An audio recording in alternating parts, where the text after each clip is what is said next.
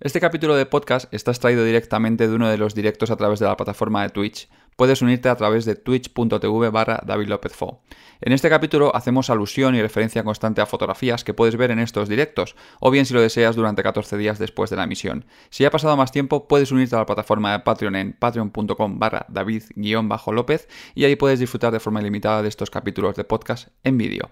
Os dejo con el podcast.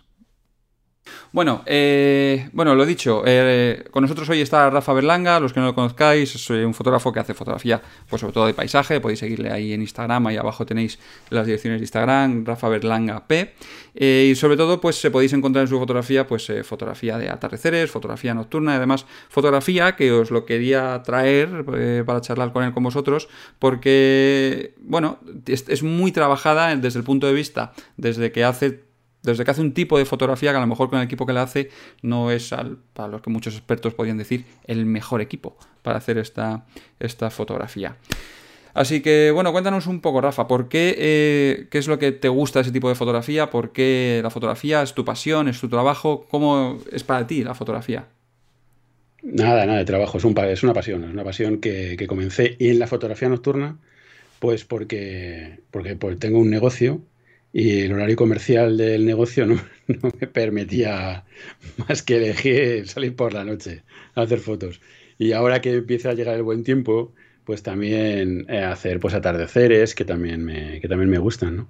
Esa fue la, esa fue la razón de, elegir la nocturna. Y, y por qué la fotografía, pues ya lo he contado un montón de veces. Es que yo estaba, iba a cenar una noche al Vips con mi familia y mientras nos atendían, cuando había revistas, eh, me fijé en una fotografía que había un campo de lavanda con una foto de la, o sea, con, eh, con el marcado con la, con la Vía Láctea y yo me quedé fascinado, o sea, dije, esto es una barbaridad, ¿no? Y si esto es una fotografía y se puede hacer con una cámara de fotos, pues quiero hacer fotos. Y, y me lancé así, o sea, y me puse a estudiar, a, comprar cosas, a, a comprar cosas de leer y, hablar con los que sabían y, esto me llevó a, luego a practicar y, hasta aquí. ¿Y cómo, cómo fue esa primera práctica? con Es decir, o sea, la fotografía nocturna es una fotografía que no, mi primera es fácil hacerla con el equipo más sencillo. Ya, bueno, eso no es un límite. O sea, yo es que no, no, no encuentro límites en las cosas. O sea, eso ya es una actitud mía, ¿no? Pero yo, yo cuando me, no tenía cámara de fotos, tenía una cámara de fotos que era una Sony, la Sony Alpha 100, ¿eh? Con la que yo, que yo me compré para irme al, viaje de novios, a hacer las fotos de novios y no la volví a tocar la cámara, ¿no? Y, yo intenté hacer Vía Láctea con lo que tenía, con esa cámara, y, eso fue imposible, o sea, fue imposible. Así que me puse a, mirar equipos, qué, qué, equipos había, ¿no? Y descubrí que, bueno, pues estaban las cámaras APS-C, estaban las full frame y estaban también las micro 4 tercios. Y el micro 4 tercios era una opción que a mí se me, se me adecuaba mucho, ¿no? Por tamaño, porque yo iba con dos chavales pequeños y yo quería ir con, todos, ¿no? Y la cámara era un engorro. Y luego también el precio, eh, hablemos eh, sinceramente, o sea, una micro 4 tercios puede tener algo menos de calidad, y luego discutiremos qué es la calidad, ¿no? Pero eh, que puedes perder a lo mejor de rango dinámico un paso y medio. Mm, y el coste del equipo el mejor equipo de Olympus es la mitad de precio que en, una, que en un full frame, esto para mí, para, alguien que era como yo, que se, ajustaba perfectamente. Y, me lancé a por, a por equipos micro 4 tercios, en este caso con Olympus. Eh, ¿Por algún motivo? Olympus y mi primera foto... Porque, ¿Por algún motivo en concreto Olympus? Porque bueno, en el, en el sistema 4 tercios... tenía para elegir porque era, más, era más bonita que, ah, Panasonic. O sea, no fue porque, bueno, en su día sí que Panasonic no tenía algunas opciones como, creo que el, mm, los temas de... No me saldrá ahora el nombre. De... Que van capturando constantemente. No me sale el nombre, de verdad. El, Ah, bueno, sí, sí, sí, sí, claro, sí, también me seducía mucho la opción del capture. Eh, Lightcomp. No me saldrá.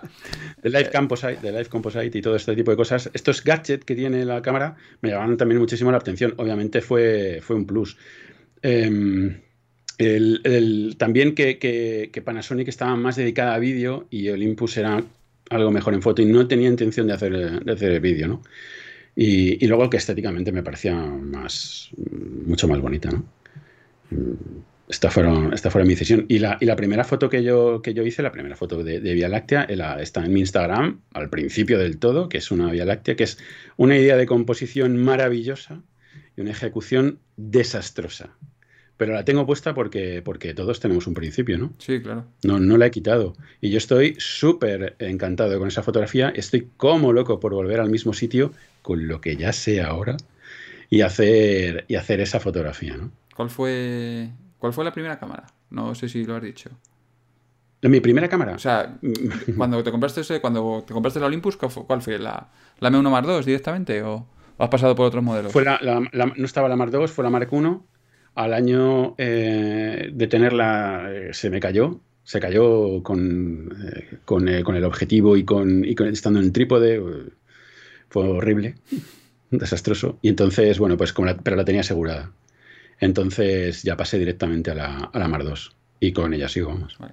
¿Y las primeras fotos con qué óptica? O sea, ¿cómo, cuál fue? O sea, cuando ya te vistes que querías hacer ese tipo de fotografía y ya buscaste ese equipo.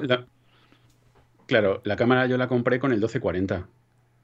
Y, y me parecía un objetivo. Me, faltaba, me faltaba el, el tele, porque me, gusta, pero, pero con el 1240 estaba yo súper contento.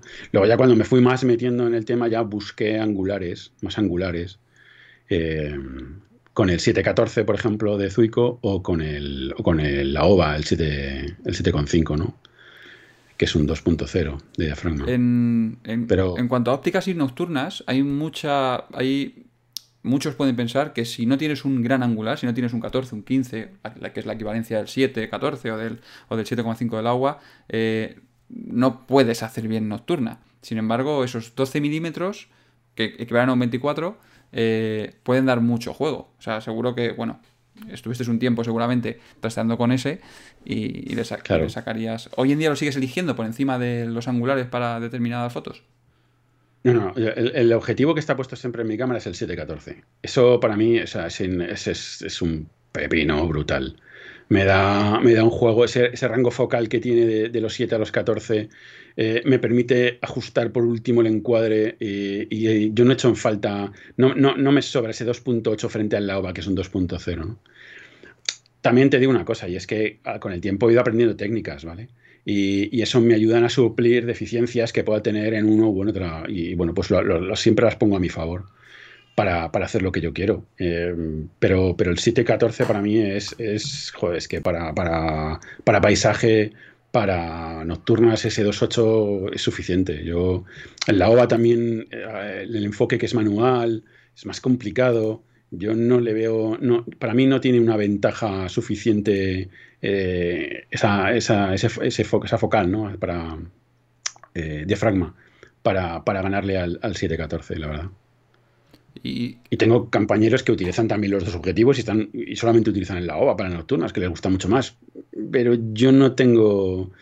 Mm, para mí el feeling me lo da, me lo da el, el 714. Vale, dejadme, voy a pinchar una foto, eh, voy a enseñar, bueno, yo me la he titulado, le voy a mostrar, como tú no la vas a ver, te digo cuál es, es la fotografía del edificio que tiene la luz amarilla dentro, que es una foto nocturna, que es eh, foto... Vale, de Foto, foto de estrellas, que es esta foto que veis aquí. Bueno, los que mm, no conozcáis mucho, o los que vengáis de otros equipos, como pueden ser equipos full frame y demás, podéis pensar, bueno, pero claro, en 4 tercios, eh, cuando empezamos a subir ISO y cuando nos vamos a sensibilidades de 3200 y demás, eh, empezamos a tener eh, ruido. Eso muchas veces requiere conocer muy bien el equipo, saber lo que tenemos entre manos para tratar las fotografías con cariño en cuanto a eso. Siempre lo he dicho, tenéis que tener muy claro el equipo que tenéis y eso va no a limitar, sino que os va a obligar a, adaptar vuestra, vuestro estilo, vuestra forma de hacer fotos a ese equipo.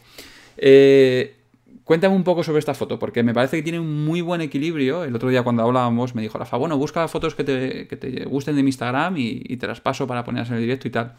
Y esta foto me gustó mucho por el buen equilibrio que tiene. Si os fijáis entre la parte de cielo, no es el típico cielo estrellado súper saturado de estrellas, e incluso la contaminación lumínica que tiene justo en el borde que veis, eh, pues aquí donde están estas, estas hojas y demás, juega muy bien con esa iluminación amarilla interior. ¿Cómo surge hacer estas fotos? No, no vale con encontrar solo el sitio, que ya de por sí es, es difícil encontrar un sitio que puedas acceder y hacer las fotos, sino el hecho de invertir este tiempo y, la idea de todo esto. Hmm. A ver, yo cuando llego a un sitio eh, siempre lo miramos por todos los, por todos los rincones, ¿no? Y es verdad que son sitios a los que yo suelo ir que a veces no, no, son nuevos, no, no, suelo descubrir yo nada, ya ha habido gente que ha hecho fotografía. Entonces, generalmente si vamos a un sitio es porque nos gusta, ¿no? para hacer nuestra fotografía. Y siempre damos una vuelta alrededor para buscar qué ángulo puede haber que sea nuevo, que nos pueda gustar. Em, qué posibilidades tiene también, ¿no? A la hora de jugar con la luz. Mm, eh, nos gusta siempre meterle una luz potente por el interior para, bueno, pues para marcar un poco una línea, ¿no? Una guía que nos lleve a... Para, para componer un poco también con la luz, ¿no? Para que nos lleve hasta el edificio, porque si no, en este caso, por ejemplo, ese suelo, que está muy bien para sacarle textura, porque, bueno, pues eh, tiene, tiene un cierto relieve, ¿no? Eh, ese suelo hidráulico, pero tampoco tiene mucho más juego, ¿no?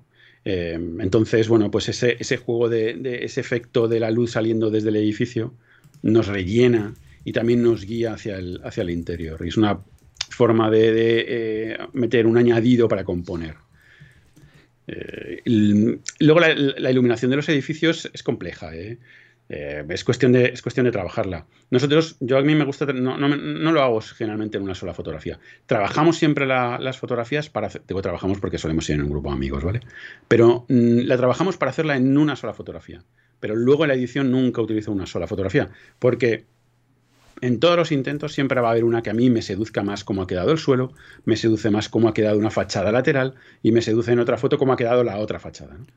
Entonces, em, es, una edición de varias fotografías, no, no es tanto allí ir viendo el resultado, intentar corregir y buscar obtener esto en una sola fotografía. Sí, sí, sí, sí, sí, sí, sí, sí, porque sí, yo no, nosotros no planteamos nunca hacer la fotografía primero un lado, luego otro y luego ya lo juntamos. Nosotros hacemos toda la fotografía, es decir, esta fotografía está iluminada al mismo tiempo, la fachada de la izquierda, la de la derecha y alguien rellenando este primer plano con las plantitas que hay en la derecha. ¿Vale? Esto está hecho en una sola foto. Y yo tengo 15 fotos hechas así. Lo que sucede es que cuando tengo, estoy delante del ordenador y tengo mi y tengo mis fotografías, resulta que de una pues nos ha quedado excelente el suelo y de otra me ha quedado nos ha quedado excelente la fachada derecha y de otra nos ha quedado excelente la de la izquierda. Nunca han coincidido las tres en la misma fotografía. Y a mí no, me vale con conformarme con, bueno, pues esta tiene casi todo, ¿no? No me, no me vale. Así que lo que hago, lo que hago es juntarlas y, coger la mejor de, todas partes para quedarme con la fotografía que a mí me gusta. Sí, vamos, que no es el flujo de trabajo en sí de desde cero hacer una exposición bien para el suelo, sino, sino buscar todo uno general, pero claro, luego ya en busca de la perfección, pues si puedes sacar de otra fotografía, pues tengo, pues en esta tengo el suelo con pues más calidad, más detalle, más enfoque, mejor, lo que sea, pues utilizarlo para, para componer esa, Eso esa imagen. Esto no, esto no lo hacemos, por ejemplo, para el cielo. El cielo siempre va aparte. ¿vale? Eh, la configuración de la cámara para las luces que nosotros utilizamos de linternas no nos permite tener un cielo como nos gusta. ¿no? Entonces, ah, incluso pues si lo disparamos, porque yo como salgo con, amigos no utilizo la opción de Light Composite de, Olympus para, hacer la foto, porque mi compañero tiene una Sony y, se, se, cagaría mis muelas 30 millones de veces. Entonces, lo que, lo hacemos al, estilo clásico. Y si disparamos 30 segundos, al final de esos 30 segundos la estrella siempre aparece un poco movida. Así que para el cielo utilizamos una composición. Y además que, bueno, pues si le damos con linternas y ponemos un ISO 400, por ejemplo, o un 800, bueno, pues mm, a lo mejor, a lo mejor no nos gusta cómo nos queda el cielo. Otras veces sí lo, utilizamos, ¿eh? Pero generalmente hacemos un disparo concreto para, para el cielo, ¿no? Vale, en esta foto, cosas que me llaman mucho la atención es, eh, a pesar de ser una fotografía nocturna, bueno, la iluminación que sale del edificio, pero como todo lo, que son todas las plantitas que hay alrededor, todo el verde, tiene muy buena calidad de color. Cuando el verde además es uno de los colores que cuando hay poca luz cuesta sacarle, sacarle calidad de color. Y eso cuando vi la fotografía es una cosa que me llamó mucho la atención. ¿Tiene algo especial o, eso es una fotografía aparte para buscar iluminar esos verdes? ¿O iluminasteis la parte externa con algo? No, no, no, no, no. A ver, esto viene luego en la edición, ¿no? Em, yo, ¿cómo edito las fotografías? Eh, me dejo la imagen súper planita y procuro del RAW eh, llevarme toda la información de todos los canales. ¿Vale? No le meto ajustes de color en Lightroom. No le meto ajustes de color, más allá de simplemente modificar eh, el balance, ¿no? el, el, balance de blancos. pero el balance de blancos buscando neutralidad. No busco darle una tonalidad a la fotografía, busco que el blanco sea blanco, que el rojo sea rojo, que el verde sea verde, que el azul sea azul, ¿vale? Trabajo los canales para llevarme toda la información a Photoshop de los canales. Vamos, que Así de tu herramienta manera... es Photoshop, más a la edición, más que Lightroom. Sí, sí, sí, sí, sí, sí. Sí, sí, sí, sí. Lightroom me sirve simplemente para, para seleccionar los, los RAWs Como un catálogo. Y, y hacerme y dejármelos preparaditos para, para luego jugar en Photoshop. Que luego en Photoshop lo único que hago es meterle contraste, o sea que, no es una cuestión de luego me dedico a pintar, ¿no? Lo que tú dices de los verdes son los verdes que, que captura. Es que Olympus captura muy bien los colores, ¿eh? Olympus captura muy bien los colores. Tiene, sí, te lo decía por, sobre todo por el hecho de ser foto nocturna y que en nocturna es muchas veces la calidad del color, ¿no? Porque cuando hablamos de, mm, de sensibilidades, de cámaras, de ISOs y demás, eh, el ruido es una cosa, pero la calidad de la información del color es otra. El hecho de tener buena información en los canales de color te permite que luego cuando aplicas contraste y demás, pues los colores sean vivos, sean reales, aparte ya del tema del tema del ruido. Te iba a preguntar, ¿qué iluminación utilizáis para esto? ¿Esto es luz continua? ¿Es flash? ¿Es...? Para el interior siempre luz continua. Vale, ya lo aprendimos eh, y es súper cómodo. Tenemos unas cajas. Las siempre las enseño, pero. Unos LumeCube, pueden ser. No, no, no, que demonios. Esto los hace un, ah. un amigo eh, Miguel, Miguel Gómez, y, estas tienen, pues, eh, esta en, concreto lleva tres luces, ¿vale? Ah, vale, sí, eso. Que se ve ahí. ¿Vale? Uno es un LED frío, caliente, y el otro es un naranjita, ¿vale? Eh, y tiene un regulador, y pues, pues como el Lume Cube, pero, pero en plan amigo. Y, entonces nosotros ponemos cajas, tenemos un montón de cajas de estas, las ponemos en, los interiores y una vez que lo hemos regulado, lo, tenemos ya listo y preparadito, ya no lo volvemos a tocar. Esto eh, quita un montón de trabajo, ¿no? Luego ya nos permite con las con otras linternas que tengamos, pues darle en el exterior con linternas más potentes. Eh, sí, para dar luz al edificio, al... Exactamente, como se ha hecho toda la vida, pues mira, generalmente buscamos que un lateral tenga más luz que otro para intentar generar ahí un volumen, ¿no? Entonces, bueno, pues en un lado le das tres segundos y en otro le das dos. ¿Ves poca luz? Pues siguiente foto, eh, cuatro segundos. ¡Ay, le me ha salido mal! Repetimos. Todo esto que en principio es sencillito y nos lleva una hora y luego cuando terminemos de esto nos vamos a hacer otra cosa, al final siempre llegamos y nos quedamos seis horas. Ya, porque ¿cuánto, ¿cuánto tiempo le metéis, por ejemplo, a esta foto? Aquí estuvimos cinco horitas, sí, de buen rollo. Sí, sí, sí, sí. Trabajando. Es verdad que eh, a veces hacemos un descanso de media horita, pues para cenar o lo que sea, a medianoche. Pero, pero sí, sí, sí, le metemos. Es que, ¿sabes lo que pasa? Esto es como todo. Cuando te gusta, pues el tiempo es relativo, ¿no? Sí. Y, acabamos muy cansados, eso sí es verdad, porque bueno, pues repetimos muchas veces. Sí, pero como Sería más fácil, ¿no? Busca un trabajo que te gusta y no tendrás que trabajar el resto de tu vida. Amigo, claro. A ver, eh, eh, sería más fácil, como decía antes, eh, trabajar solo por fachadas. ¿vale? Sería mucho más sencillo y más rápido. Y terminaríamos antes, pero le quitamos también la gracia de, trabajar, ¿no? Es decir, nosotros hacemos las fotos, uno se ha equivocado en una fachada, pues, pues repetimos la fotografía, ¿no? Ya. Bueno, pero no solamente haces, no solamente penséis que Rafa hace foto, foto nocturna. Eh, vamos a pasar ahora y ahora os voy, os voy a enseñar, Rafa, la foto eh, del, retiro. No, o sea, la del Palacio Cristal, sino la otra. La del monumento de Alfonso XII, eso, de Alfonso XII, Alfonso XIII, pero desde espaldas, ¿vale? Para los que estáis pensando en, bueno, eh, es foto nocturna, no. También son ese tipo de fotos que si os fijáis, y quiero que os fijéis, y ahí creo que es muy importante eh, lo que muchas veces os digo de tener un estilo propio. Y en estas fotos de Rafa yo veo ese estilo propio. Que mirad, si os quito esto y os vuelvo a poner la foto eh, nocturna que hemos visto antes, vais a notar similitudes. Similitudes, fijaros en el tratamiento del cielo, en, en contrastes, en.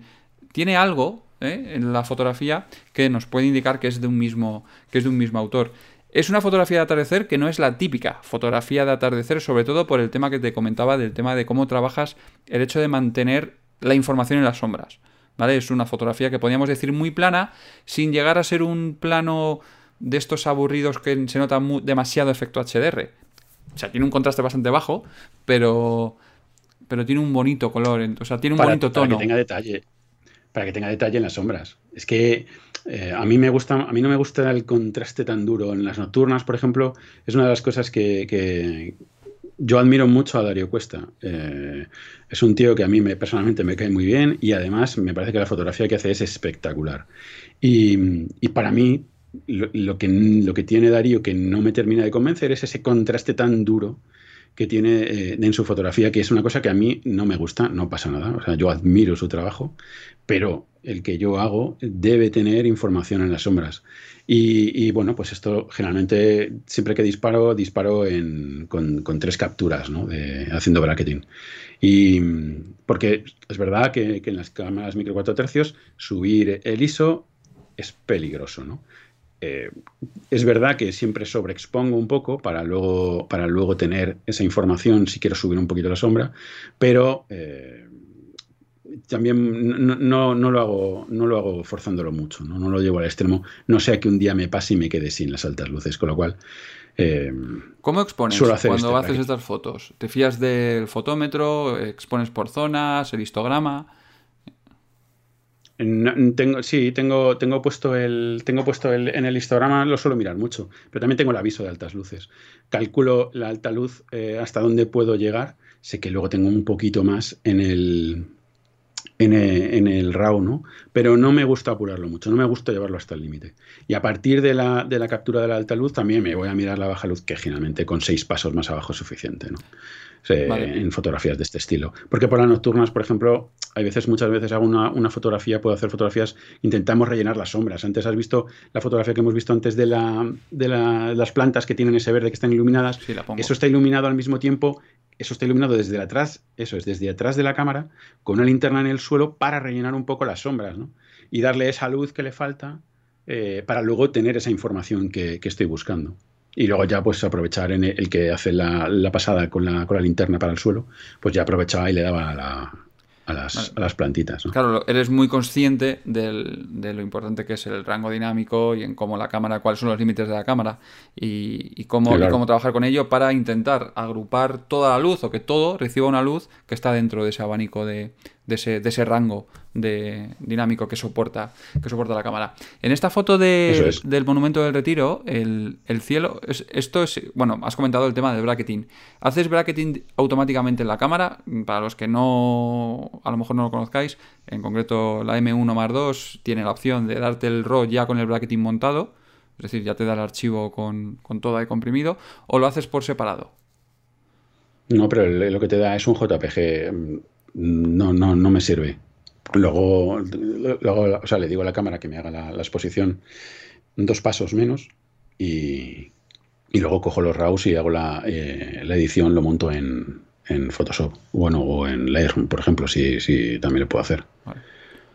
Pero no porque lo que da la cámara. Creo que da un, creo que, da un RAW hasta un número de pasos. Creo que si no. Estaba Tito por el chat y yo juraría que, que la opción. O sea, en la función de HDR creo que tiene una opción que hasta dos pasos creo que te, que te lo mete comprimido en... O sea, que te lo da, te lo da montado como si fuese un Lightcomp, te lo da montado en el archivo RAW. Pero si quieres más, creo que ya son lo que tú dices, te hace ya las tres fotos y te genera eh, los, los RAW sueltos que, comentas.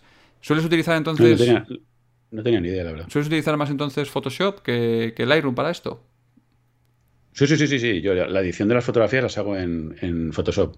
Lightroom para mí simplemente es Igual lo utilizo para gestión del RAW, dejármelo, dejármelo como yo lo quiero, con toda esa información, eh, bien preparadito y todo, magnífico, y, hago la pizza con todo lo que necesito y el horno es, es Photoshop. Eh, ahora les voy a enseñar una que podríamos decir que es una mezcla, tanto de la primera como de la segunda, que es la foto del Palacio de Cristal del Retiro. Déjame, déjame que comente de esa foto, por ejemplo. una cosita, nada, nada. Es simplemente del, de la del retiro de antes, ¿vale? Sí, esta, esta, es una foto, esta es una foto, por ejemplo, que tiene, que tiene un fallo, ¿vale? Que es de composición y está súper apretadita, ¿no? Porque aquí hay unas escaleras, ya estaba ya echado más atrás, le había puesto unos escalones más arriba, pero no me gustaba como, ya. Cómo, se unía el horizonte, ¿no? Eh, esta, esta imagen me daba mucho más peso. Tendría que haber hecho una panorámica, la verdad. Pero, pero bueno, me, gusta recalcar que aunque tiene un fallo, ¿vale? Un pequeño fallo, por lo menos para mí, de composición, no creo que sea, que sea descartable, quiero decir que creo que es muy perdonable. ¿no? creo que queda bien. A veces podemos fallar y no pasa nada. No, no sé si como el viñeteo que tiene es añadido o es, de o es generado por la propia luz, esa luz del atardecer ya, esos, esos últimos rayos de luz, pero creo que ese, como ese viñeteo que tiene, como que centra más la atención en, el reflejo de las columnas que tiene, esos rayos de luz amarillos que iluminan las columnas y, el monumento principal de, Claro, yo no, no, no, suelo hacer viñeteo, por ejemplo, viñeteo porque, primero, tengo un objetivo que es la leche, tío, y no, y no hace, y no viñetea. Y entonces, como no viñetea, yo no le voy a meter viñeteo. Lo que sí que utilizo es la luz para enfatizar, ¿no? Es decir, estamos hablando de fotografía, creo que la luz debe, eh, debe estar en el sitio que yo quiero enseñar, ¿no? Y, es verdad que luego juego a oscurecer partes, pero son partes, no es las esquinas, no hago un viñeteo como tal. Sí, porque aquí yo lo aprecio un poco a lo mejor en los, adoquines del suelo, en el primer plano de adoquines. Por eso te pregunto, ¿eh? porque no lo sé si es cosa de la luz. La luz está en el otro, porque la luz está en el otro lado. Pero si te, das, si te das cuenta, esto no es un viñeteo como tal. No, no, no. Es una zona más oscura. Y, además, el, viñeteo que en esta fotografía, por ejemplo, que utilizo es la de marcarlo con los árboles. ¿no? Lo, estoy cerrando con la imagen, pero no lo estoy cerrando con, con, exposición. Con, claro, con viñeteo, que en el fondo el viñeteo me da la sensación de que es un fallo, es un error de, o es de mala calidad de un objetivo. ¿no? Y, y leche, tengo un objetivo que es, que es magnífico, vamos, que yo para mí es magnífico, así que no no, no, no, me, no me gusta forzar esa, esa opción. Eh, vale, pues una cosa, en la foto, en, justo en la plaza, veo a dos personas sentadas, o tres personas, o sea, las escaleras, perdona. Eh, ¿Eres muy maniático con el hecho de que salga gente en las fotografías? No me gusta la gente. No te gusta. En general. No, te lo digo porque este tipo de fotografías sí que uno espera mucho a que no haya nadie. Eh, bueno, tal. No, no, es, es imposible, en este sitio es imposible hacer una fotografía donde no sale nadie. Es, imposible. Bueno, no es imposible. Es decir, tienes que estar cerrado el sitio. Eh, estos eh, tienen muchas, tienen unas varias, varias capturas eh, y para luego ir quitando a la gente del, sitio. pero estos de aquí creo que apoyaban, me hubiese gustado más que estuviesen justo en el medio, pero creo que apoyaban un poco el escenario, ¿no? Eh, había gente también eh, subida por las columnas y cosas, pues que está, está plagado de gente, eh, pero generalmente no me gusta poner a personas, pero en este caso creo que, le aportaba una dimensión, ¿no? Que le aportaba una escala que de otra manera pues no se tenía. Ten en cuenta que me había bajado mucho, ¿no? Estaba muy abajo y, quería darle un poco de magnificencia al, edificio, bueno, a la construcción, con lo cual tener la escala de las personas y, cómo están, no están paseando bien, están ahí sentaditos también. Me pareció, me pareció en este caso que era interesante ponerlos. habitualmente los suelo quitar. ¿eh? Bueno, en este caso quitaba a todos menos a esos tres o cuatro, no sé lo que Vale. Eh, bueno, ya sabéis que si tenéis alguna duda, queréis hacer alguna pregunta o algo, tenéis ahí el chat, ¿vale? Si queréis preguntar alguna cosilla, sois totalmente libres de hacerlo, ¿vale? Eh, como te decía, vamos a pasar a otra foto en la que tampoco es fácil que no salga nadie, que es la foto del, eh, del Palacio de Cristal, en el, también en el, en el, Parque del Retiro. Y decía antes que era un poquito una mezcla de las dos, porque aún hay un poquito ahí de cielo, y, pero sin embargo, claro, estás jugando muchísimo con la, bueno, en este caso con la propia iluminación, entiendo, que tiene el, que tiene el palacio. Eso es. Eso es. Eh, yo, luego he visto que hay más veces que lo ponen así, pero yo era la primera vez que lo veía con una iluminación azul tan tan diferente ¿no? de, lo que, de lo que es el edificio, porque generalmente creo que tiene una luz más cálida o más blanca, ¿no? Pero en este caso tenía un tono muy frío, pero de, por sí, ¿eh? que se veía a simple vista. Que me sedujo mucho luego una vez que iluminaron todo el, todo el parque, ¿no? Me sedujo mucho la, el color que, le, que ofrecían. Así que, bueno, pues eh, estuvimos, estuvimos mirando varios sitios donde ponernos y el sitio menos molesto que encontré fue, fue este de aquí, intentando componer un poco, intenté meterme dentro del parque, pero ya me llamaron la atención.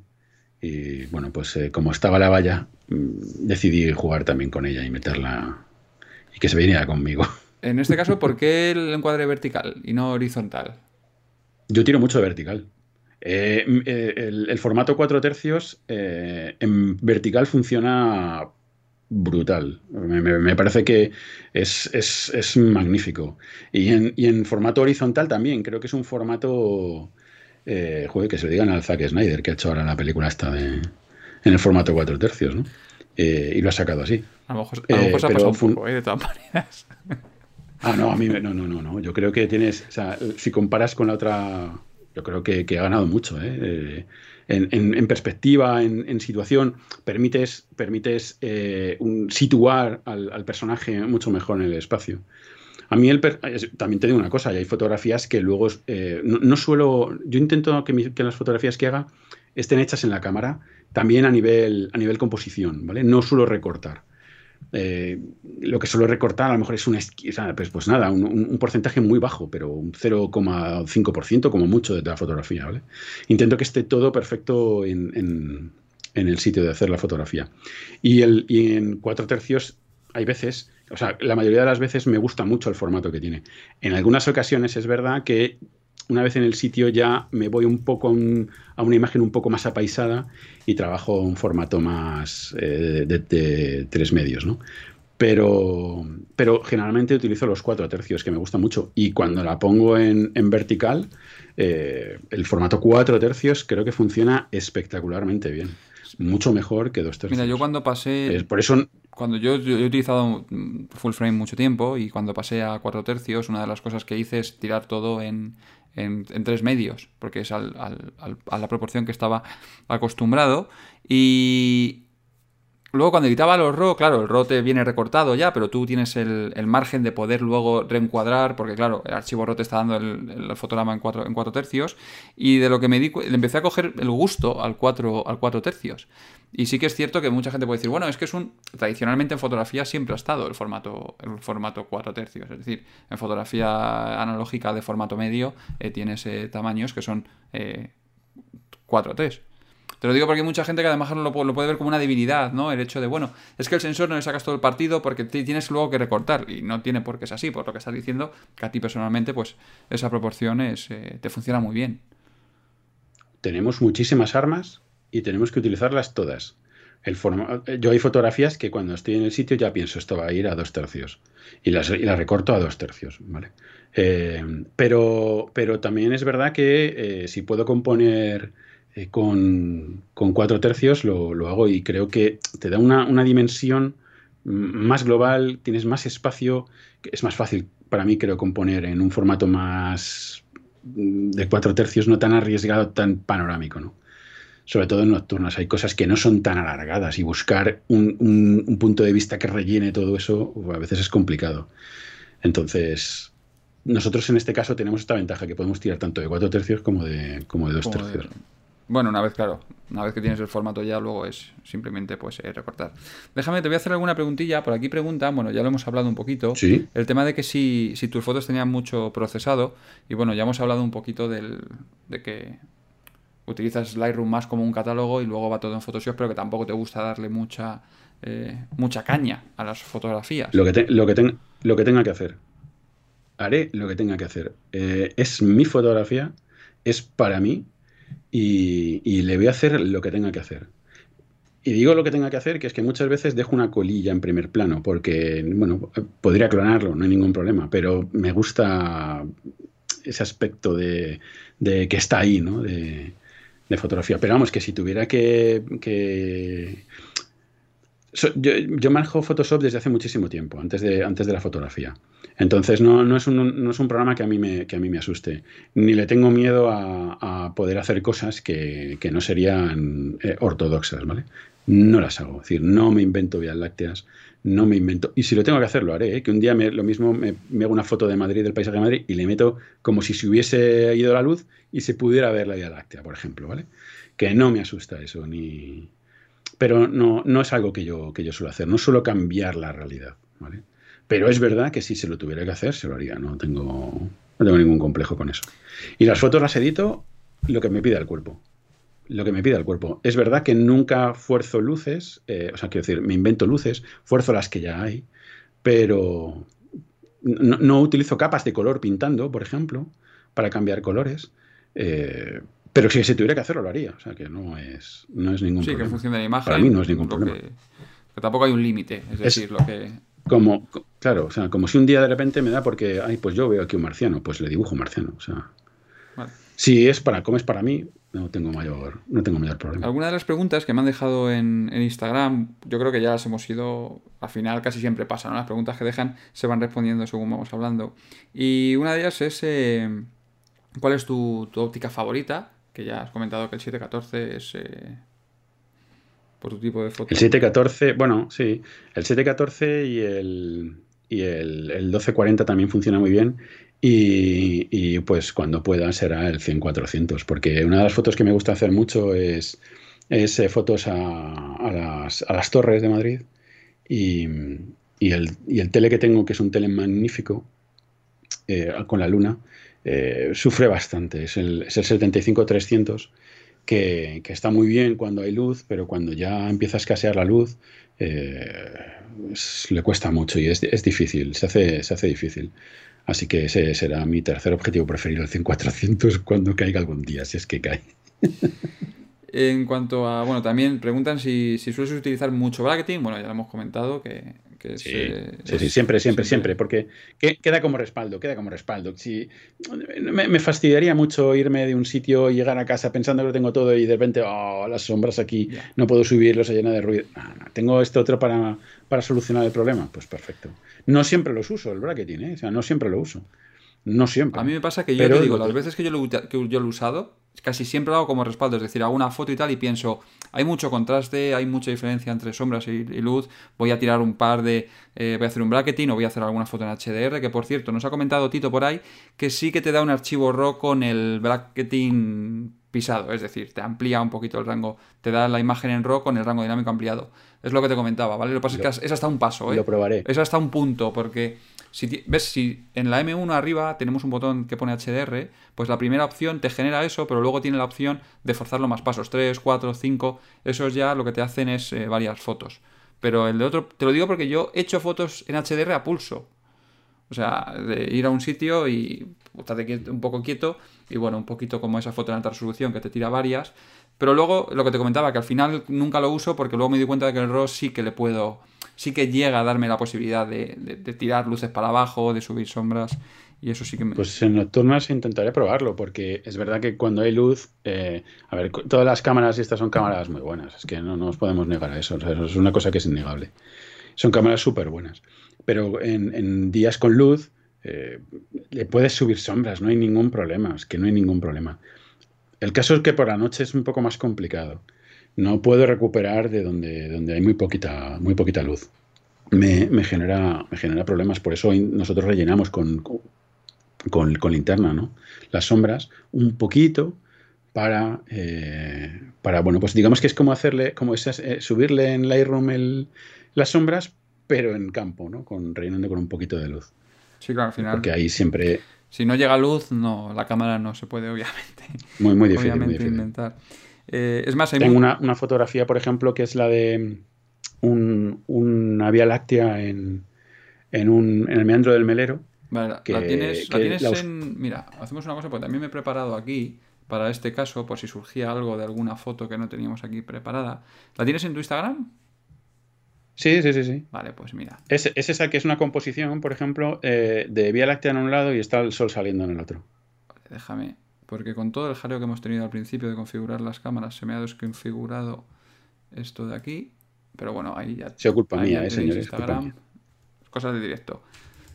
A ver. Déjame que te busco. Vale, me has dicho que es la. Se llama la mejor, lo mejor de dos mundos. Es un. ¿Cómo es? Es una, es una panorámica de, de un meandro a ver, baja. Bueno, le llevo delay aquí, lo estoy viendo, ¿no? Como 30 segundos. Eh, es un, es un meandro que es el meandro del melero y entonces hay una vía láctea en el lado derecho y está el sol amaneciendo en el lado izquierdo, ¿no? Eso es una composición. ¿Vale?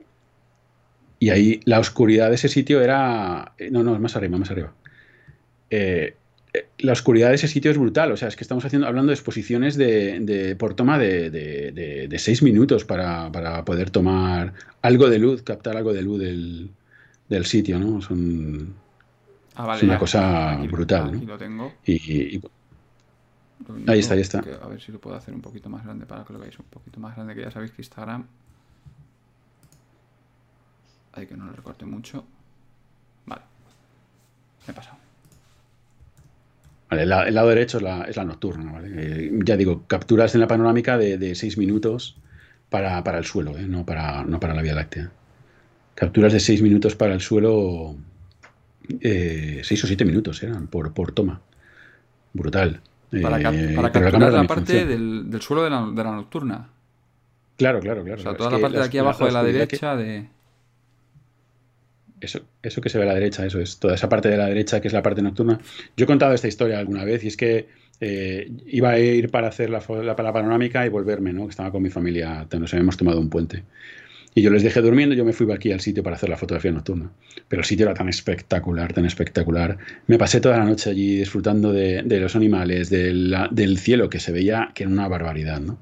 Y ya a última hora de, la noche ya empezaba a tener mucho frío porque con la humedad del río eh, ya, empezaba, ya empecé a tener bastante frío. ¿no? Y en ese momento empezó a amanecer y esos, esos rayos del sol que, que, salían, que te calientan, ¿no?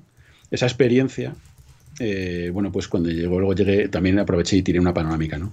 Y luego cuando llegué a casa a la hora de hacer la edición, que yo estaba convencido de ir a hacer la, panorámica nocturna, caramba, no me podía quitar de encima la, sensación que me había supuesto ¿no? el, amanecer aquel.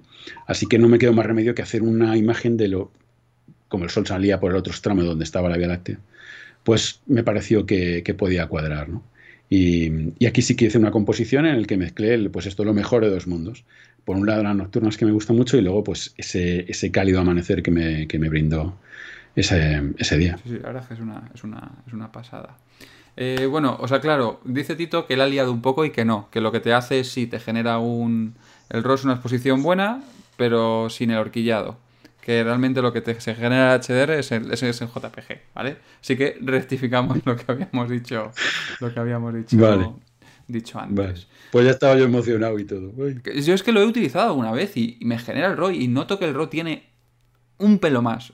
Sí que es cierto que por eso te decía que, llega hasta un punto, porque claro, es la primera opción que te da y nunca he notado que sea una barbaridad, pero sí que me ha parecido que notaba. Pero bueno, tampoco, lo que te he dicho, tampoco yo suelo hacer mucho HDR y muchas veces lo, hago como respaldo por si acaso y al final pues no, muchas veces ni siquiera, ni siquiera se, se usa. Eh, os recuerdo que podéis hacer fotos, y, eh, fotos eh, preguntas si queréis, ¿vale? Que alguno me está preguntando si luego habrá ronda de preguntas. Haremos algo así rapidito, pero las podéis ir dejando si queréis. Me voy a volver a las fotos. Sí, yo, voy a responder a todo, ¿eh? No tengo ningún problema. Rafa, y para... voy a poner la de, la de 40-40, ¿vale? Porque esto es un poco... Pues jugando, no sé si con muchas exposiciones o jugando con esas opciones que te da en tu caso, en tu caso la cámara. Eh, no, no, cuando, esto es, con, esto es eh, Live Composite Power, es esto. Esto es brutal. Esto, mi amigo de la Sony tenía un cabreo como, vamos, como mil demonios. Porque, porque él no, puede tener, capturar estos con, luz del día, no puede capturar rastros de, Porque es que nada, en tres segundos se le ha llenado de, luz el, el sensor. Entonces, esto era fantástico. A mí no me quedaba más que esperar a que pasaran los coches, en este caso la línea azul, que es la, policía, que es lo que estaba buscando, ah. para que rellenara un poquito. Te iba a preguntar, porque digo, o tiene mucho tratamiento la imagen, porque claro, digo, se te han, se te han llegado a ir azul los, los, faros, pero claro, no puede ser porque, claro, es, es, el camino de ida. Claro, no había caído en que era policía. Es policía, sí, sí. O policía o ambulancia la que van de azul, pero yo creo que era policía en ese caso. Creo que hay una comisaría por allí cerca. Eh, es, la policía, es la policía. Hay otra foto, por ejemplo, del arco de, en, Madrid, ¿no? El, arco del triunfo que hay, que, hay una raya verde también, que la gente me preguntaba, ¿no? Que también es en esteras de coches, y la gente me preguntaba, y, bueno, pues eso es un taxi, es la, luz del taxi. Claro, claro. Que bueno, pasan, pasan muchos taxis por ahí y, me, estaba esperando que pasara uno porque me, vestía mucho, vamos, me gustaba el, efecto del colorinchi ahí de verde y no que fuera todo tan... Me daba, un poco de vidilla, a mí me gustaba. Claro, en esta foto es, Comp y dar al botón y. Esto es, esto es Light Comp, aprovechar una tarde de esas que sale con cielo. Sí, sí, seguro. Y sin filtros ni nada, entiendo. Nada, nada. Bueno, no, no, no lo sé, ¿eh? no lo sé. A lo mejor en este le puede poner un. Le puede poner, eh, sí, sí, sí, no, no, sí, sí, sí, le puse un filtro. ¿Por qué? Porque el Live Composite necesito que eh, la exposición me llegue a los, al medio segundo. Necesito que me, llegue al medio segundo para poder empezar a trabajar con el Live Composite. Y para poder llegar a ese medio segundo, sí que utilizo un filtro de 10 pasos. Claro, te lo iba a decir por, el, porque, por el cielo, sobre todo, por el cielo del fondo, que hay veces que, pues, que te puedes jugar una mala pasada con el Live Composite porque la primera captura que te hace, si no llega a eso, eh, no, no te deja hacerlo. Algunos estáis preguntando en Lightcom, para los que no lo sepáis, bueno, Rafa utiliza equipo de Olympus y en ese equipo, pues eh, una de las posibilidades es activar el modo Light Composite. En este modo lo que hace la cámara es ella misma internamente lo que va haciendo es ir solapando imágenes. ¿Eso qué hace? Pues que sin pisar las altas luces te va pisando, o sea, Realmente pisa las altas luces, pero hasta un punto de buena exposición y si aparece una alta luz nueva en un punto de la imagen, pues la vuelve a pintar. Entonces, gracias a eso, pues puede hacer este rastro de este rastro de los faros y, tiene bien la exposición. Yo puedo tener la, yo puedo tener la cámara abierta, encendida durante un minuto a plena luz, eh, pero no me, está, no me está cogiendo toda la luz del sensor. Simplemente eh, donde el píxel antes era oscuro y ahora hay una luz nueva, me la suma. Entonces así me, puedo eh, tener el rastro de los coches. Un minuto dos horas. Entonces, es, sí, sí, sí, dos horas o que no que, no, va a variar. Sí, sí. Lo que pasa es que en estas fotos de, estelas no puedes estar mucho rato porque se te llena todo de estelas de coches y, hombre, a no ser que quieras una mancha completamente roja por todos los sitios, pero bueno, pues yo quiero, quiero trazos, pero no, no, quiero perder de fondo ese 40-40 que había en la carretera, ¿no? ¿Sueles visualizar esto en pantalla? Es decir, cortas tú, vas viendo cómo va quedando y dices, aquí me gusta y lo paras o ya vas con ahí. Eso es. No, no, lo veo, lo veo y, digo, ay, este no me ha gustado. Aún ha puesto el intermitente, por lo que sea, no me gusta. Paro y vuelvo a otro. Vale, eso es un problema que por, por un lado es una ventaja el del tema del, del Light Composite, pero también tiene un problema para todos aquellos que, por ejemplo, eh, no sé si hemos cogido alguna de las fotos que tenían eh, circumpolares. No sé si la del coche tiene una circumpolar encima. Creo que sí. ¿La del coche abandonado? Mm. No. Yo, yo no creo coches abandonados con circumpolar, me parece que no tengo ninguna. O me has. No sé, pues la habré visto. No sé si la he visto. En... Pero vamos, tengo, tengo, tengo circumpolares. Por eso, por eso. Es que no sé si la he visto en, La habré visto en Instagram esta mañana. En Instagram la has visto, sí, pero yo creo que no te ha pasado ninguna. No, pero no me has pasado ninguna. Bueno, la cosa es que para circumpolares el tema de Lightcomp puede estar eh, muy bien porque nos puede facilitar. Sí, mira, aquí, déjame que ahora pincho Instagram, donde te tengo, te tengo yo creo que aquí. No sé si ahora estáis viendo Instagram o es... No, es otra cosa. Esto es otra cosa. Bueno, es que no os podéis imaginar la de botones que tengo aquí. Ah, aquí. Vale. Eh, bueno, esto es la, eh, la, circumpolar que decíamos, ¿vale? El tema del icon puede ser muy útil para hacer circumpolares porque es lo mismo, tú dejas ahí la cámara. ¿Esto cuánto tiempo es de, de Lightcomp? ¿Un par de horas? Mm, en, este, caso estuvimos, sí, yo creo que un par de horas, porque a mí me gustan las estelas largas, hora y media o dos horas, sí, porque me... hay gente que le gustan las estelas más, los trazos más cortos, a mí me gusta que lo llenen todo de, líneas, ¿no?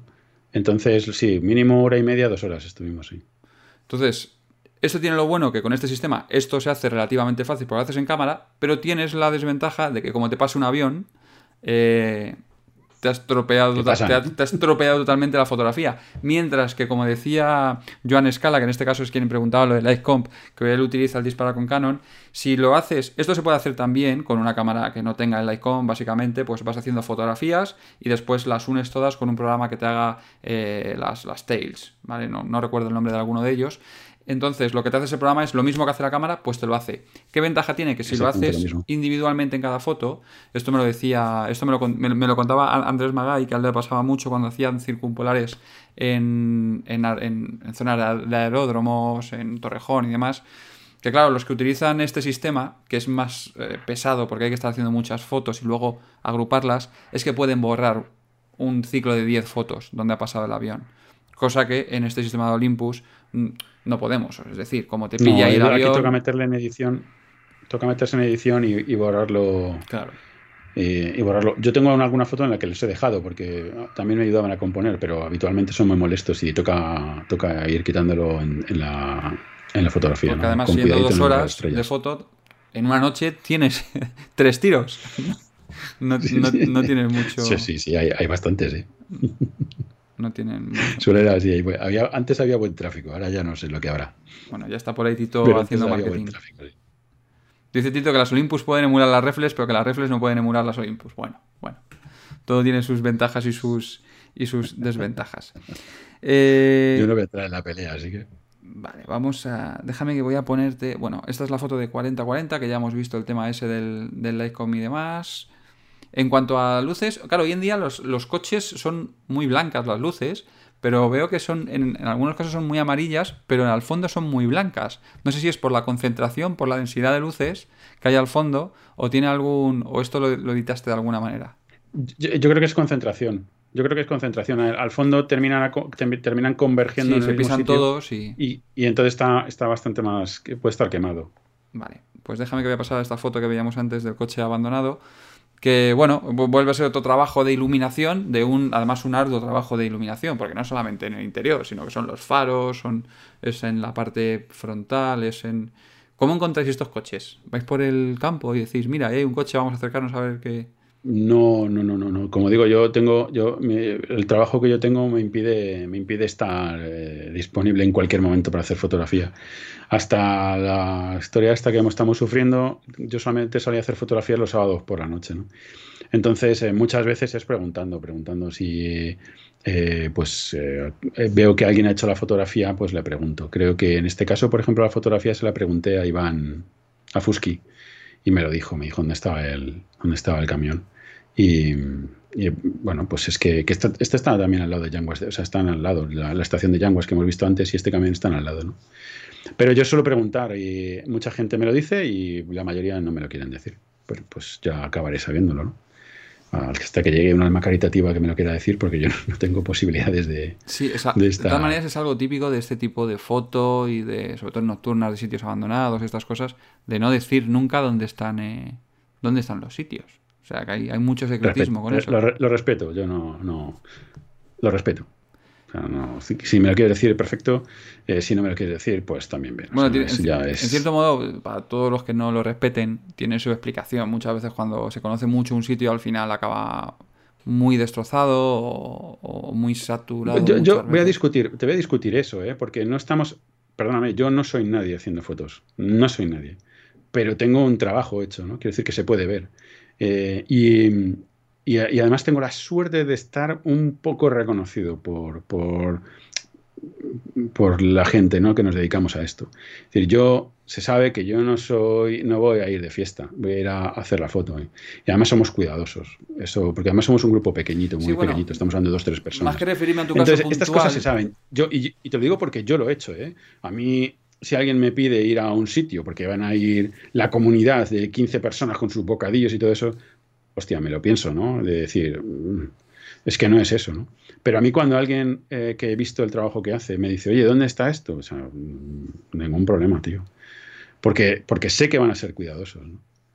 Eh, claro, yo te lo decía más, en el sentido un poco no tanto personal, que tú, como Rafa, le preguntes a alguien qué tal, sino sobre todo al tema de buscarlo a través de redes sociales, internet y demás. O sea que, es muy difícil encontrar, pues por ejemplo, cuando se hace una foto de estas, que se etiquete, ¿no? Es algo que pregunta y te pasará mucho que cuando mucha gente te dice, oye, ¿dónde es esto? Que te pone Instagram, ¿esto dónde está? O este sitio tal. Que claro, que corres el riesgo de pues decir, pues mira, está aquí, y que luego alguien buscando información, pues eso, se lo encuentre y que a lo mejor vuelvas dentro de tres meses y esté pues muy sucia la zona o ese tipo de cosas, ¿no? Que muchas veces el secretismo no es tanto por querer callárselo o por mantener como un secreto profesional de tal, sino por ah, intentar mantener las cosas lo más... Eh... ¿Sabes lo que pasa, David? Que es que yo no me planteo por qué no lo quieren decir. O sea, es que realmente me, es indiferente. Eh, yo lo, pregunto porque lo tengo que preguntar. Eh, si me lo quieren decir bien y, si no me lo quieren decir, igual de bien. O sea, yo no, me voy a... No, me voy a pegar con nadie por, por esto. Entonces, ni, ni hay rencor ni, ni leche de estas. O sea, considero que, cada uno tiene que, pensar lo que sea, ¿no? Pues, eh, así como hay personas que me han dicho, oye, pues no, no, no es mía la de localización, déjame que hablo con la persona. Oye, me dicen que no te lo puedo decir. Oye, me dice que sí que te lo diga. Pues ya está. Es que no hay ningún problema. Yo, yo lo respeto. Luego también hay muchas veces que son zonas privadas. O sea, que te quiero decir que uno se cuela porque tiene esa, esa voluntad de colarse y que... El 99%, el 99 de los sitios. Que, es que por eso también lo entiendo. Es que eso también es comprensible, son sitios privados, eh, porque es que las cosas son así, están abandonados, pero no están abandonados en la calle.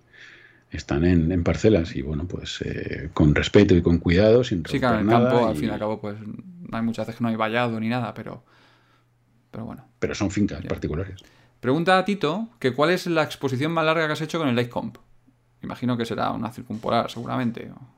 Sí, sí. Sí, sí, o sea, la más larga que he llevado con la pues será alguna circumpolar, sí, dos, horas, una cosa así, creo que es el tope, o dos horas y media habrá sido lo máximo que he estado. Tengo ganas de hacer, tengo ganas de un día de probar hacer una de siete horas, ocho horas, o sea, no sé si aguantaría la cámara. Pero sí, sí, o sea, de llenarlo todo, hacer completamente el, rastro de estrellas. Y una circumpolar, eh, muchas veces a lo mejor el problema es alimentarla, pero si la consigues alimentar, bueno, en este caso la Mar 2 no tiene posibilidad de alimentarse con Pues batería, que me sino estoy por quedando yo sin batería y no tengo Ya, otra. ya, si no, si llevo todo el rato viéndolo. Esto llevo, por eso te digo. Así que bueno, pues vamos a pasar a la pregunta, porque ya la- te ponía nueve minutos, pero vamos a pasar a la pregunta, porque la cámara de Rafa eh, nos ha dado directo hoy. Así Hoy, hoy está, hoy está, está rebelde. hoy está revés. Lo diremos a Tito. Es que, no, es que la estoy usando muy poco, porque es que no me dejan salir. Ya. No, ahora es un momento complicado para. Yo, eh, yo tengo la fortuna de que, bueno, yo al dedicarme a esto, pues quieras que no, tengo la fortuna de poder moverme y de poder salir. Y en cierto modo es de agradecer, porque voy a sitios alucinantes que dices no hay nadie.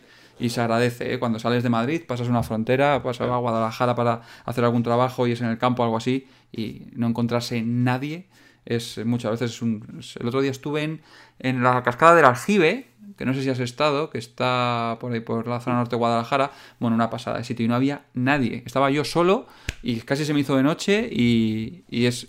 Parece, me parecía mentira. Y en, en ese tipo de fotos y como tú, que no me gusta la gente y, y que, y que, que me molesta que haya alguien. Se disfruta, es que se disfruta mucho. Eh, pues no sé si tenéis alguna preguntilla eh, por ahí por el chat. Si no, ya te digo que yo las que tenía por Instagram las hemos ido respondiendo prácticamente todas. A lo mejor una de importa mucho para ti el peso o no te importa y prefieres llevar eh, de todo. Es decir, ¿eres de llevarte lo justo para hacer una foto o eres de llevarte No, no, no, todo, no. todo el, todo el equipo? el, el- el sistema, el sistema Micro 413 me permite llevármelo absolutamente todo. ¿Qué sueles llevar todo. en la mochila? Aparte de las Llevo luces. el, llevo el 714, el 240, el Laowa, llevo algún objetivo chino de 25, eh, de 25 milímetros. Llevo, eh, ahora que estoy empezando a grabar un poco de también una Panasonic, llevo la parte de audio, llevo eh, ah, el Tele, el 75300, eh, mm, mm, baterías, eh, linternas a cascoporro, eh, o sea, todo en una mochila eh, va a la espalda. Mis 20 kilitos no me los quita nadie, pero es que lo llevo todo. Claro. Lo llevo todo. Yo, es que ejemplo, no sé cuándo voy a, ti- voy a tirar, de, voy a tirar de, de tele. Pues tengo el tele. Yo soy muy borrico, me lo llevo todo. Ya. Me- mejor Pero ir porque cubierto puedo, ¿eh? que. Ya. Sí, sí. No, no. Yo, yo pienso vamos. Yo mucha, yo cuando salgo llevo dos equipos, porque como a ti ahora, ¿no? Que si grabas y haces foto, pues al final es que doblas todo. Y claro, yo me imagino muchas veces llevando dos equipos así en un soporte, en un sistema más grande de sensor, ya llevo mucho peso en equipo pequeño, pues ya en grande nos olvidamos. Dice por aquí, por aquí Saturnalia Hawkins, entonces para recuperar sombras mejor full frame, ¿no? Bueno, para recuperar sombras mejor que tengan información. Entonces, Yo diría, yo diría que para recuperar sombras lo que hay que hacer es exponer correctamente. claro, es y si expones correctamente, con cualquier cámara puedes recuperar sombras. Si, pretende esa- se pretende, yo no, no pretendo hacer una foto fallida y luego intentar recuperarla con. También es verdad que es que yo las fotos en las que vamos a hacer de noche estamos hablando de rangos que, que es que nos estamos yendo por todos los sitios, ¿no? Ya. Pero, pero vamos que yo creo que si se Siendo muy no estrictos, a píxel más grandes siempre es cierto que pues se puede tener algo, algo más de capacidad de recuperación. Pero no quiere decir que no lo puedes hacer con un píxel más pequeño. Es decir, si prefieres llevar 40 kilos y ir un poco más tranquilo en ese sentido, perfecto. Si, si te viene mejor llevar 20 y controlar un poco más ese aspecto, pues es un poco buscar el equilibrio, ¿no? Cada uno. Sí. O sea, un- una full frame te va a permitir eh, fallar más. Te, da, te da un rango de Sí. fallar más. Oye, aquí me he equivocado, bueno, pues puedo corregirlo. También te digo que lo del ruido es una cuestión de percepción. ¿eh? Eh, yo empecé eh, haciendo fotografía y quería imágenes absolutamente limpias, pero limpias, ¿eh? limpias completamente, y me molestaba cualquier tipo de, de ruido. Y ya disparo a 6400 de ISO, o sea, con la Olympus, o sea, que tampoco es que me suponga un problema te vas adaptando y vas viendo que, que- que no son unos males mayores, ¿no? Creo que el problema del ISO de 6400 de, de la Olympus es el rango dinámico, no es el ruido en sí. Pero vamos, que, que si hay que Bueno, utilizarlo, además- se utiliza. Ahí ya va gustos, colores y yo, por ejemplo, a mí en mi fotografía me gusta que todo tenga... Yo cuando trabajaba con full frame siempre metía ruido a las cosas. Ahora meto un poquito menos, pero hay muchas ocasiones cuando estoy a ISOs hasta 1600 meto ruido. Porque me gusta el ruido de las fotografías, el aspecto del grano, eh, emulando un poco analógico y demás. Cuando no puedo utilizar analógico, que si lo puedo utilizar lo utilizo.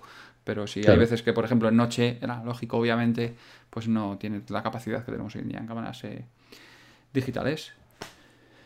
Eh, dicen, Rafa, ¿cuándo vas a lanzar un libro famoso de La Hora Azul?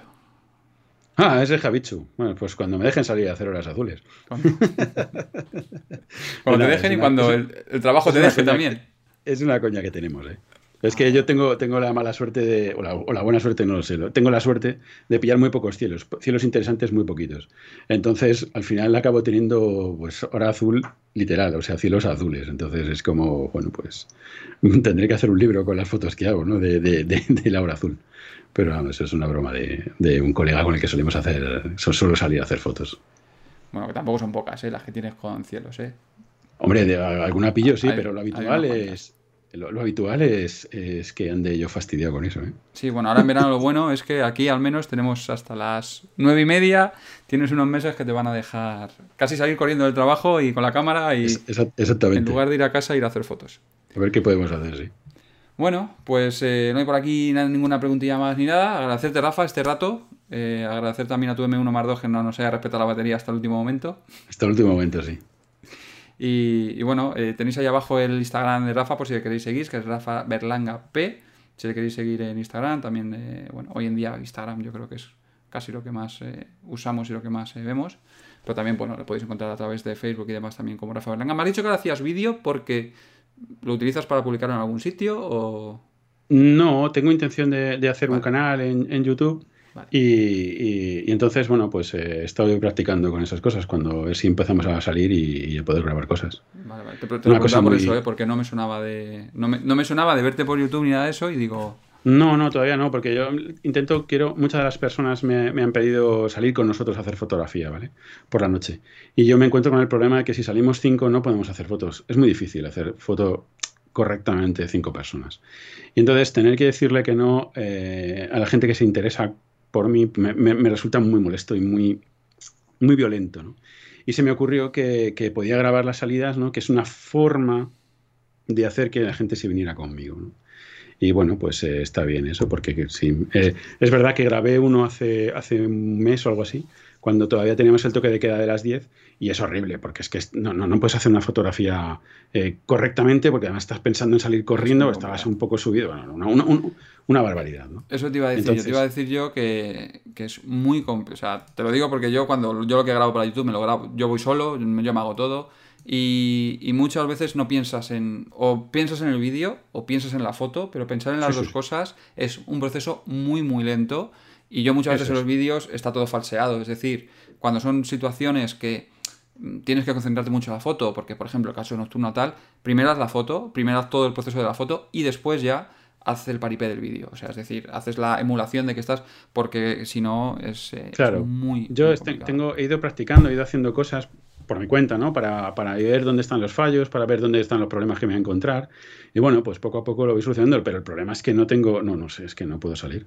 Entonces, en el momento en el que pueda salir, ya empezaré a grabar y, con mejor o peor calidad iremos mejorando, obviamente, pero sí que sea una forma de agradecer a la gente que, que se ha interesado en mí. El, el, que se vengan conmigo, ¿no? Y que, y que vean cómo son las noches. Intentaré que sea lo más real posible, ¿no?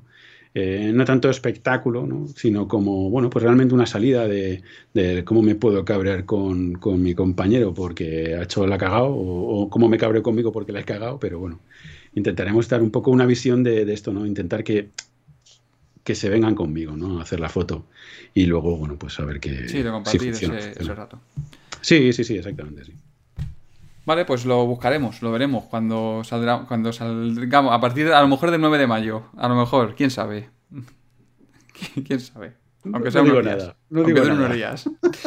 Bueno, pues lo dicho, Rafa, muchas gracias y, nada, gracias a todos los que habéis estado ahí, ahí compartiendo. Ya sabéis que, bueno, si no habéis llegado tarde, lo vais a tener unos días el directo, lo que nos deja Twitch, que creo que son 14 días o algo así, no, no recuerdo bien, pero ahí lo podéis eh, disfrutar. Un placer, David, tío. Nada, pues nos vemos en la próxima. A ver si otro día ya le cogemos el truco. Ya vamos un poco más rodados al principio. Y disculparnos ¿eh? a todos los que al principio os habéis tragado esos 10 minutos de, problemas.